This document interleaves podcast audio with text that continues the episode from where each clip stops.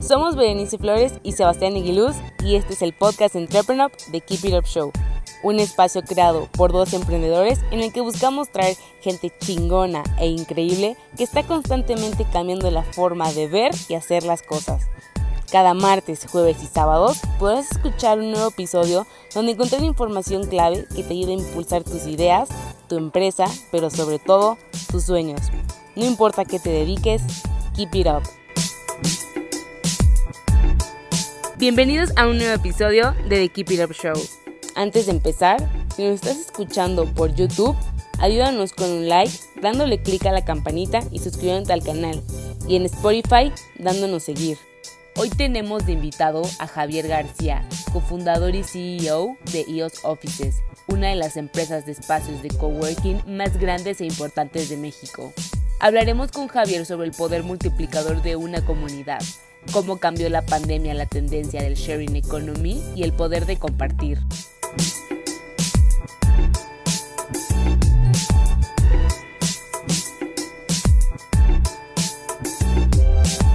Hola, muy buenas tardes y bienvenidos a otro episodio de The Keep It Up Show. Aquí Sebastián Aguiluz, cofundador y CEO de Entrepreneur, y estoy aquí con Javier García, cofundador y CEO de EOS Offices. ¿Cómo estás, Javier? Muy feliz, Sebastián. Muchísimas gracias. Es un honor para mí muy agradecido con esta invitación que me haces. Al contrario, encantado de tenerte por aquí.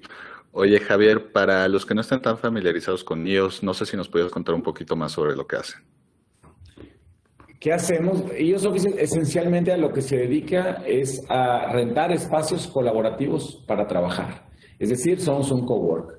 Buscamos que nuestros usuarios sean muy productivos y que sean muy felices. Tenemos 40 centros de oficinas en 12 ciudades del país.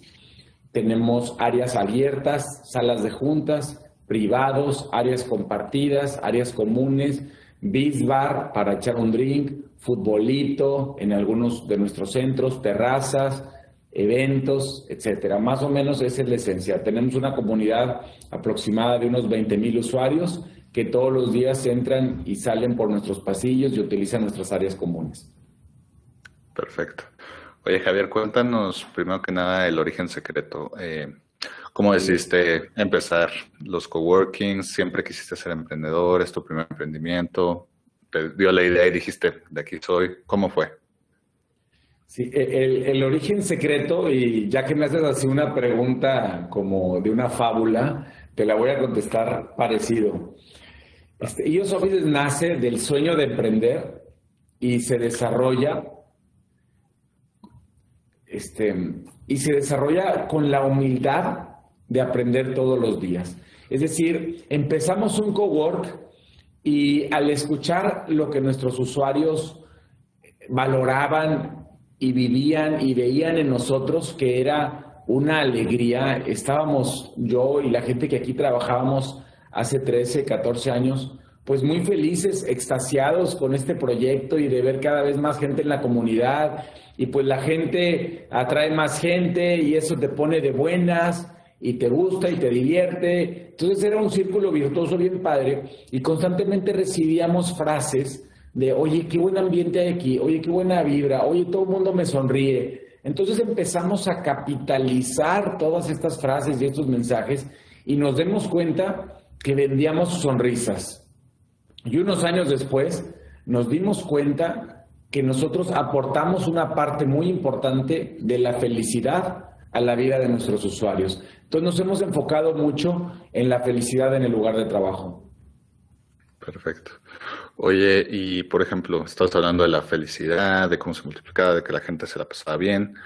Eh, fuera de estos, ¿cuáles crees que son los beneficios de un coworking para emprendedores, empresarios, freelancers, etcétera?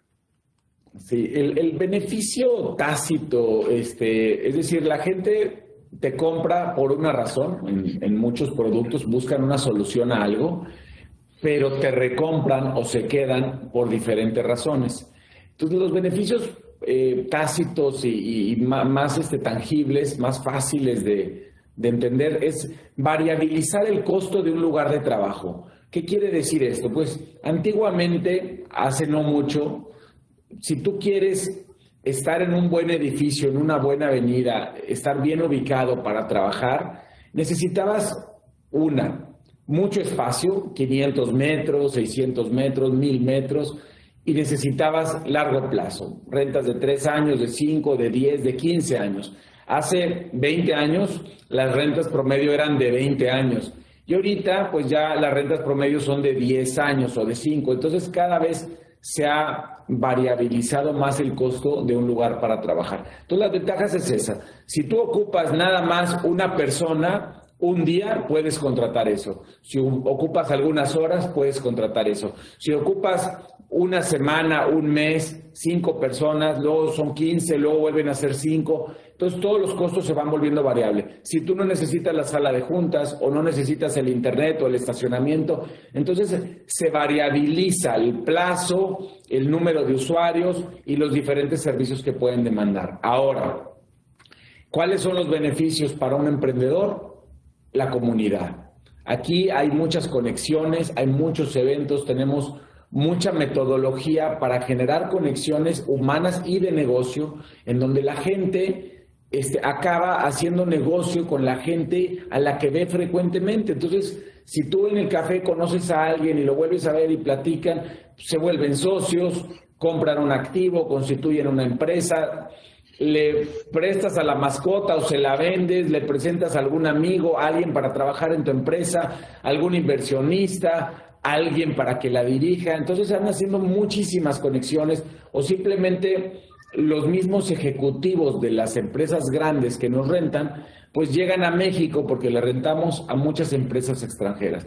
Llegan a México estas empresas, contratan a un ejecutivo y este ejecutivo, ¿qué tiene en común con el ejecutivo de la empresa de al lado? Que aunque no son empresas que compitan, ni siquiera sean del mismo giro, vienen a venderle a México a las grandes empresas mexicanas. Entonces también entre ellos hacen sinergia, uno tiene una aplicación, el otro es el que instala esa aplicación, los dos en conjunto van y se sientan con una empresa y le venden una solución. O simplemente le dicen, ah, mira, yo conozco ahí al de sistemas, al de recursos humanos, al de compras. Entonces aquí tú puedes recibir muchísimas conexiones al estar en una comunidad como la, como la de IOS Offices. Perfecto. Oye, y por ejemplo, para ti, en experiencias personales, no sé si tengas algunas anécdotas que digas, híjole, me enteré que por la misma comunidad de ellos Offices pasó esto y que las quisieras compartir. O sea, yo sé que seguramente hay miles de historias, pero algunas en particular que te hayan grabado que dijeras, ah, pues ese sentido de qué padre que seguramente estas dos personas o estas dos empresas o estas dos lo que sean no, no se hubieran conocido o no se hubieran conocido tan fácil si no hubieran estado en este coworking pero que pues ahora sí que las dos se vean beneficiadas por algo que nosotros directa e indirectamente hacemos. ¿Cuánto tiempo tenemos? Todo el tiempo que tú quieras. Ah, porque anécdotas hay muchas, ¿verdad? Este, hace algunos años deja su cargo como presidente de una empresa muy grande en México y en América Latina, un director, un CEO, se viene a ellos Offices como muchos exdirectores de finanzas, de recursos humanos, de muchas de las empresas grandes de México, de ILSA, de Cemex, de Pepsi, llegan y se instalan en IOS Offices. Y aquí, pues conoce a otra persona. Además de que acaban volviéndose socios y haciéndose, este, haciendo proyectos juntos, pues estas personas eh, en un futuro, en el siguiente trabajo de este director, invita a esta persona a ser parte del consejo. Y son esas conexiones que se dan aquí. En otra ocasión me acuerdo que estaba yo comiendo con un, con un socio, me, lo llevé a comer y estábamos platicando así casual y de repente me empieza a contar lo que anda haciendo y, y me dice que él maneja eh, dinero, es un, es un asset manager profesional y que tiene una cartera de varios miles de millones de pesos, de varias este, personas individuales que, que ellos manejan este dinero, y después como que empieza poquito a poquito a, a atar hilos conforme va hablando y me empieza casi casi a gritar y se para de la silla y se emociona, me dice, es que ahí en IOS, tú, me dice, tú, gracias a ti, y entonces ya me empieza a contar la anécdota, pues que un día se topa en la cafetería a Arturo y que Arturo andaba este, buscando dinero para comprar un activo grande eh, Roberto consigue el capital, este, lo invierte en, el proyecto de esta persona, de Arturo, y de ahí se van a, a, hacen el proyecto unos años después salen a cotizar en la bolsa. Entonces me gritaba emocionadísimo, es que tú has hecho que muchísima gente este, haya multiplicado sus ingresos por la rentabilidad, porque imagínate, pues de un inversionista que, que, se la juega en este proyecto y que después de dos años sale a la bolsa y multiplica su dinero por diez veces y la otra persona que necesitaba el capital y no lo encontraba y aquí lo encontró. Entonces hacemos mucho eso. Y le puedo seguir porque anécdotas hay muchísimas. Me acuerdo en 2009 que fue un año malo en el mundo, la economía cayó, eh, fue un golpe fuerte. Estaba yo platicando con un director general de una empresa que tiene oficinas en 20 o 30 países y me dice, este, el año me dice a finales de año o empezando el 2020, dice, fue un pésimo año, nos fue súper mal. Me dice, bueno, más o menos. Este, nosotros, no sé, de una empresa, imagínate, que vende millones de dólares nada más en México, y dice, nosotros perdimos en 2009 12 mil dólares. Me dice que no es nada, prácticamente nos quedamos en cero. Y fuimos la mejor unidad de negocio de mi empresa de todo el mundo y somos los que tenemos las oficinas más caras. O sea, ellos estaban en otros países y en otras ciudades, en oficinas, en pueblos o en ranchos, y aquí en Monterrey pues estaban en una ciudad. Su oficina era un poquito más cara, pero al mismo tiempo fue la que menos dinero perdió, fue la más rentable. Y además, en ese mismo momento, me estaban solicitando más espacio porque estaban contratando gente para crecer ese mismo año. Entonces es muy irónico porque por un lado dice perdimos lana, pero fuimos los que menos perdimos de la empresa, y por otro lado, la empresa a dónde le está apostando a Monterrey, porque aquí tenían su oficina, en donde estoy yo ahorita, en Ios Offices Monterrey, y ellos veían a su oficina como un instrumento para el éxito. Entonces te puedo seguir contando anécdotas, porque todo el día, ah, esta semana vino un señor a mi oficina y me estaba platicando de lo que hace, y me dice, oye, por cierto, me dice, yo he aprovechado muchísimo los beneficios de estar en la comunidad de Dios. La gran mayor parte de mis ventas es por contactos que he logrado en IOS Offices. Qué cool. Oye, y de tu lado, obviamente, al final es un negocio, obviamente, pues la ganancia, etcétera. Pero independientemente del tema económico, eh, ¿qué es lo que IOS Offices eh, gana o ha aprendido de interactuar con tantas compañías y personas que conforman estas compañías de diferentes sentidos, porque pues, así como las grandes compañías, pues también hay emprendedores, también hay freelancers, también hay de todo tipo y pues, seguramente de ese embudo de diferentes culturas organizacionales, perdón, ustedes mismos, pues, me imagino que han podido sacar muchas cosas que luego de una u otra forma acaban replicando en sus diferentes. O hasta el mismo hecho de que el emprendedor o el empresario cambia mucho de cómo está en Monterrey, a cómo está en Guadalajara, a cómo está en Ciudad de México, a cómo está en todas las diferentes ciudades que ustedes están. No sé si nos puedes contar un poquito de eso. Claro que sí, hemos aprendido muchísimo, hemos aprendido también, Sebastián, porque nos gusta aprender, es decir, tú ves algo que valga la pena, lo copias. Y además algo, algo muy bonito nos ha pasado como ya te comenté dos o tres anécdotas, entonces aquí en IOS Offices llegan y nos rentan oficinas, emprendedores, ejecutivos de empresas, directores de empresas, godines, o sea, tenemos una mezcla muy interesante de, mercado y de comunidad de NIOS. Más de una vez, algún, algún este hot shot, algún CEO este, famoso, pues me habla y me dice, oye Javier, te invito a un café y voy y me siento en su oficina y me empieza a dar un super feedback. Y te agarran cariño, te agarran, te ven emprendiendo, te ven echándole ganas.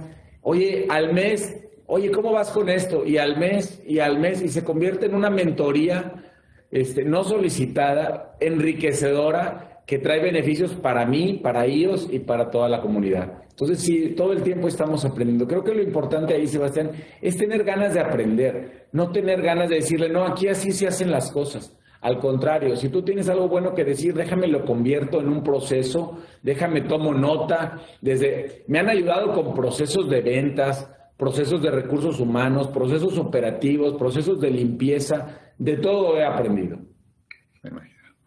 Oye, y por ejemplo, eh, ustedes son parte de esta tendencia macroeconómica que iba muy fuerte, que es el sharing economy, que es básicamente, pues las cosas cada vez son más caras, vamos a compartirlas entre todos y multiplicar el valor. Eh, era una tendencia que ya venía muy fuerte, que seguramente eh, yo, yo, yo estaba muy seguro de que era todo el futuro y todavía creo que es el futuro de la mayoría de las cosas por pues cada vez somos más personas y tenemos el mismo espacio o hasta, el o hasta menos espacio.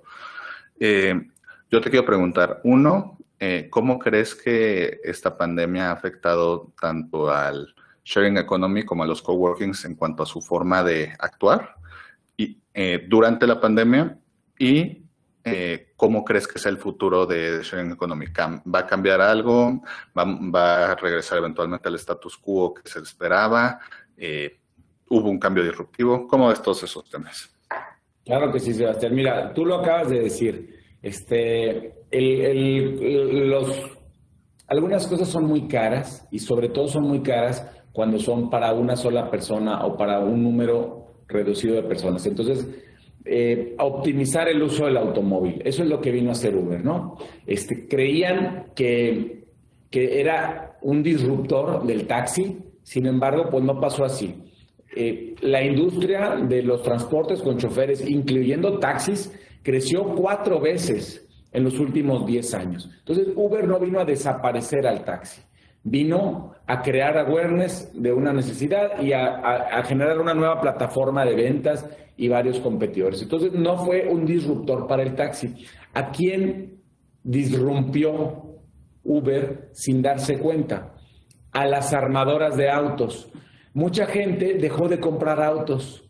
¿Por qué? Pues porque lo compartían. Y eso es lo de lo que tú estás hablando, del sharing economy. Yo recuerdo hace 10 años, hace 15 años, pues que lo normal para un, emprendedor era buscar una oficina en donde tal vez, imagínate un emprendedor de 40 o de 50 años, que iba a empezar un proyecto, rentaba una oficina de 100 metros cuadrados y tenía una sala de juntas para él. Una sala de juntas como esta, mira, déjame te la enseño. Y tener una sala de juntas así, para ti, que esté vacía el 90% del tiempo es carísimo. Entonces, es donde hacen sentido las plataformas de coworking como ellos Offices que tú mencionas. Esta sala de juntas es para todos. Si yo la voy a usar una hora, nada más pago una hora. El equipo de videoconferencia que estamos utilizando es carísimo. La única forma en la que es viable tener este equipo de videoconferencia es compartiéndolo. Tal vez te alcanza. Eso no quiere decir que sea eficiente gastarte ese dinero de renta en esta sala, de estos muebles, de este equipo de telecomunicaciones para una persona. Entonces hay que compartir. ¿Qué vemos nosotros que ha afectado? La palabra afectar que tú utilizas, ¿cómo ha afectado la pandemia? La utilizamos como si fuera algo negativo, pero la palabra afectar simplemente es cómo ha cambiado. Creo que durante el año 2020 casi todas las economías fueron perjudicadas, afectadas de manera negativa. Es decir, los cines, los restaurantes, este, el consumo, eh, muchos otros negocios. Algunos fueron beneficiados, los relacionados a la industria médica, laboratorios, hospitales. Sin embargo, la gran mayoría de los negocios, los hoteles, fueron perjudicados, fueron afectados de manera negativa. Entonces tú me preguntas, ¿cómo ha afectado? Pues como a todos. Fue un año súper difícil para la industria del cowork. Ahora, ¿cómo creemos y cómo vemos que va a afectar hacia el futuro eh, eh, este cambio? Yo creo que de manera muy positiva. Por ejemplo, una afectación que hemos vivido en el último año fue algo que no logró penetrar al mercado en los últimos 20 años, es decir, la videoconferencia. La videoconferencia no es nueva. Seguramente tu cuenta de Skype tiene más de 10 años. Existía una empresa hace 20 que se llamaba PictureTel. Hace 10 también, cuando eh, empezábamos ellos, estaba muy fuerte Polycom. Y LifeSize, la que estamos utilizando ahorita, también tiene varios años de existir. La misma Zoom, que es la empresa que más este posicionamiento de marca logró durante la pandemia por muchísimo. Tampoco es una empresa nueva, es una empresa fundada en 2011. Entonces vino a afectar el uso de la tecnología para colaborar de manera remota. ¿Qué más va a pasar con los coworks hacia el futuro? En, en Inglaterra, el 20% del espacio de lugares para trabajar son en ambiente cowork. En Estados Unidos es menos del 10 y en México es menos del 5% del espacio para trabajar, que es espacio de cowork.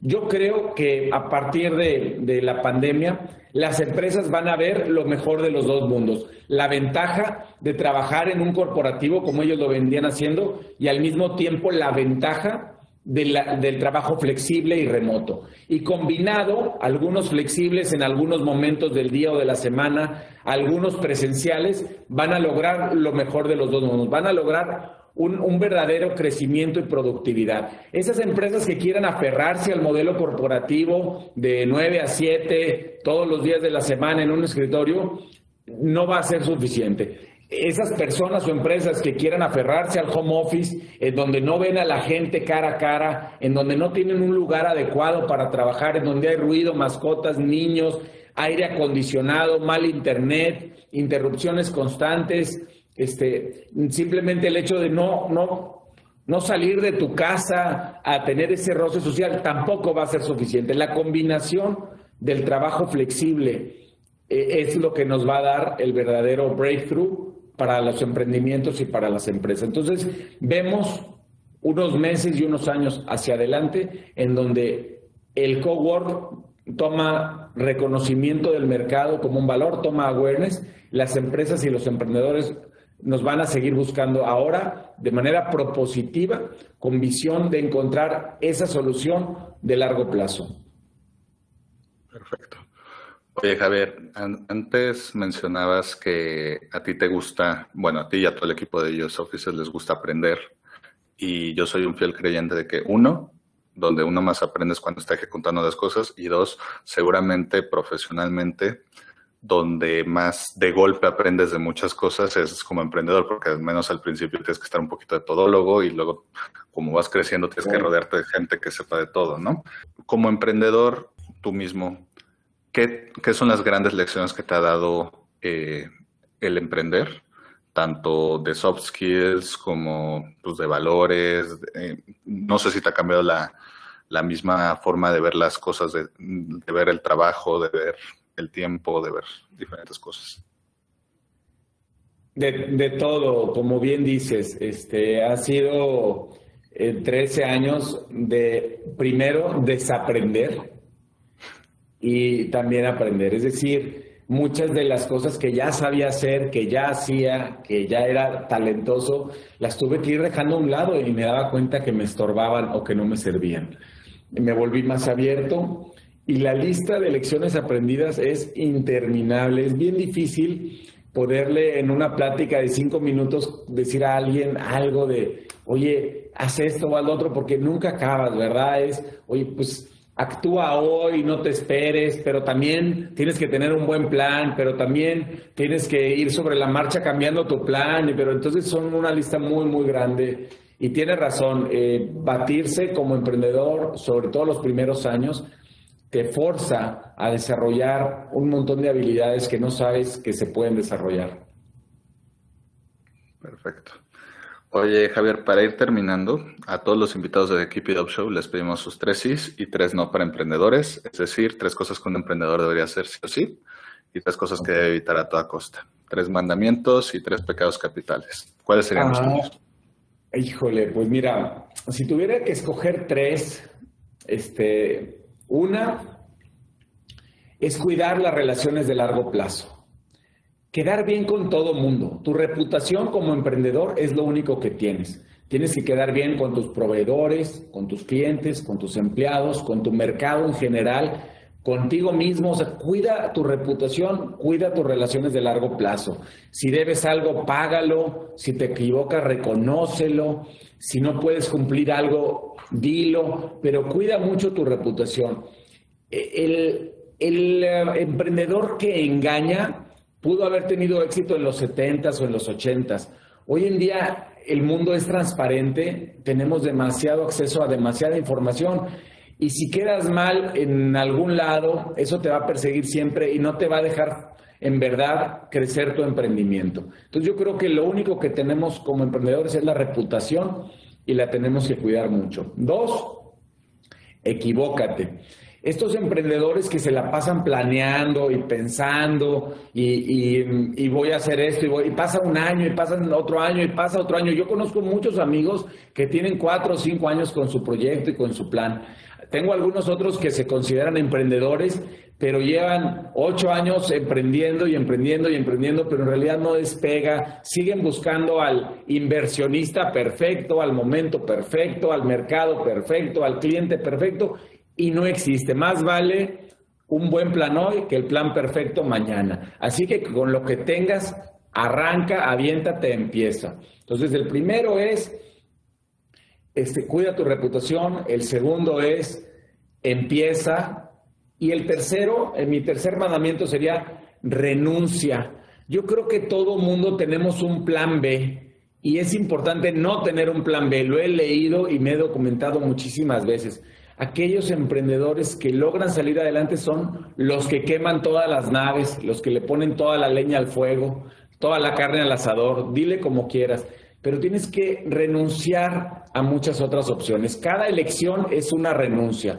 Decisión es decir, esta es mi mejor alternativa y todo lo demás no va hacia mi objetivo. Entonces ya decidí que voy a hacer esto, dejo a un lado todo lo demás, renuncio a todo lo demás y me voy sobre mi objetivo con mucha firmeza. Esos son mis tres mandamientos.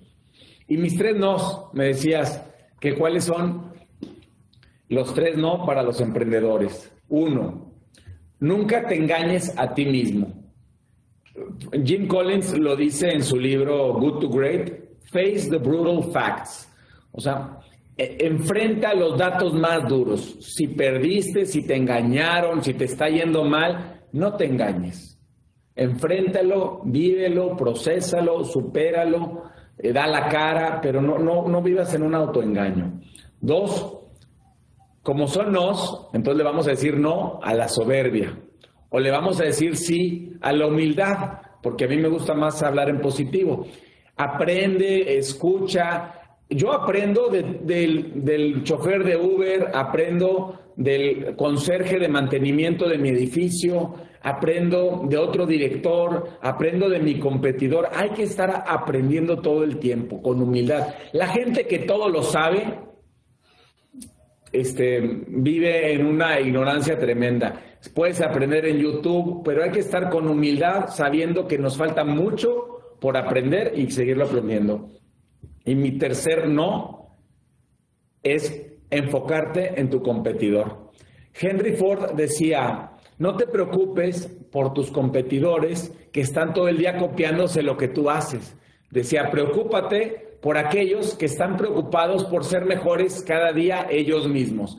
Así hay que ser, ser mejores cada día nosotros mismos y no estar viendo qué hacen los demás y copiando y copiando, porque eso simplemente te posiciona inmediatamente atrás de ellos en esta carrera. Entonces, tú, tú abre tus alas, busca tu propio destino, enfócate en mejorar, qué hice mal, qué puedo hacer mejor y que no te importe mucho lo que estén haciendo los demás.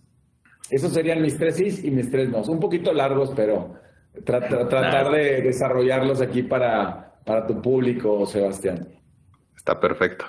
Oye, Javier, si alguien quisiera adquirir los servicios de iOS Offices o enterarse un poquito más sobre lo que hacen, etcétera, ¿cómo los pueden encontrar en redes?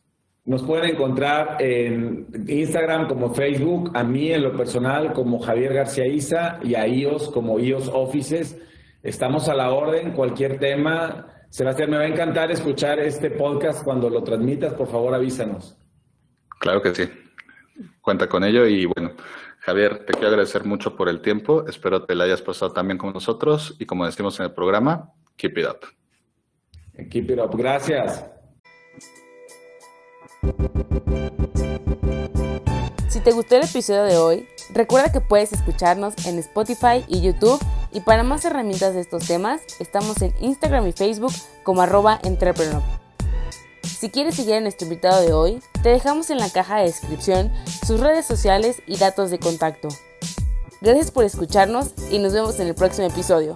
Recuerda, keep it up.